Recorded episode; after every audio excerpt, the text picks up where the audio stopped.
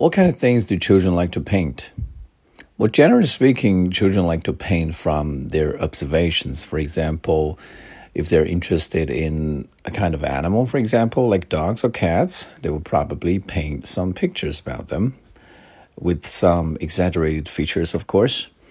And they also like to paint um, transportation vehicles like aircrafts or um, cars or ships, things like that.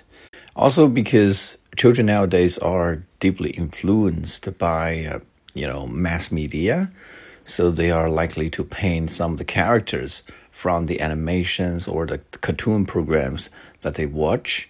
Um, for example, kids in China like to paint um, Peppa Pig and um, also they like to paint uh, SpongeBob, Tom and Jerry, things like that.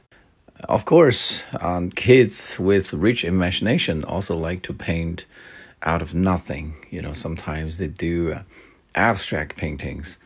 And this kind of creativity is actually very valuable because it's very hard for them to develop this kind of creativity once they've grown up.